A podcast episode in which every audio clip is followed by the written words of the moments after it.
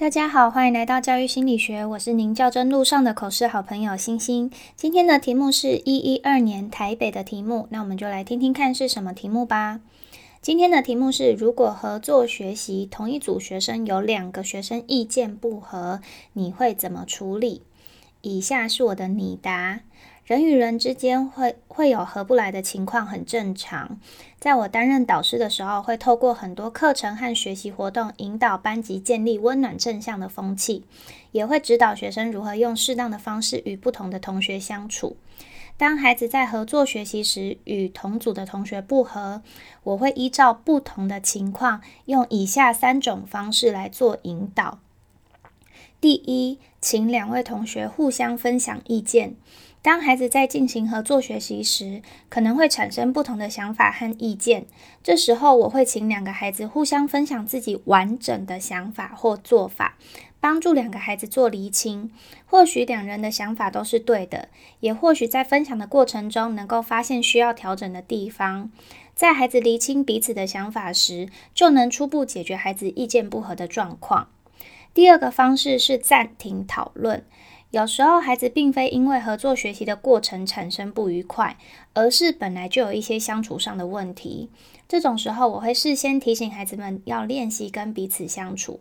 但如果在讨论的过程中还是有严重的不合情况，我会先暂停两位孩子的讨论，重新提醒孩子要注意相处上的细节后，再鼓励两个孩子练习与彼此合作。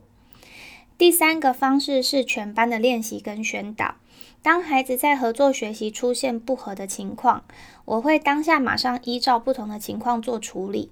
在讨论结束后，我会再次以这这次的状况作为机会教育，跟全班进行讨论，让孩子了解如何跟自己可能没有那么要好或没有那么熟的同学合作相处。在我担任高年级导师的时候，曾经出现过两个孩子本来就没有那么要好，却被分在同一组进行合作学习的情况。原本我很担心孩子会在合作时出现争执，没想到一直到那一堂课结束以前，这两个同学都没有出现需要我协助的部分。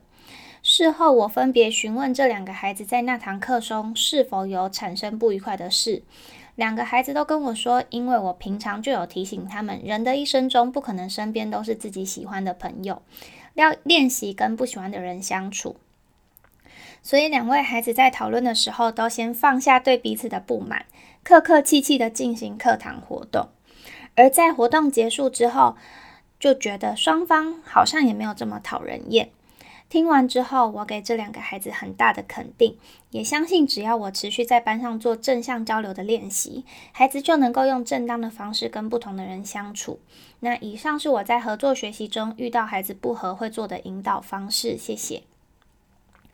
这个问题我原本没有想要放例子，可是我又觉得我的实际案例还蛮正向，所以就还是讲出来跟大家做分享。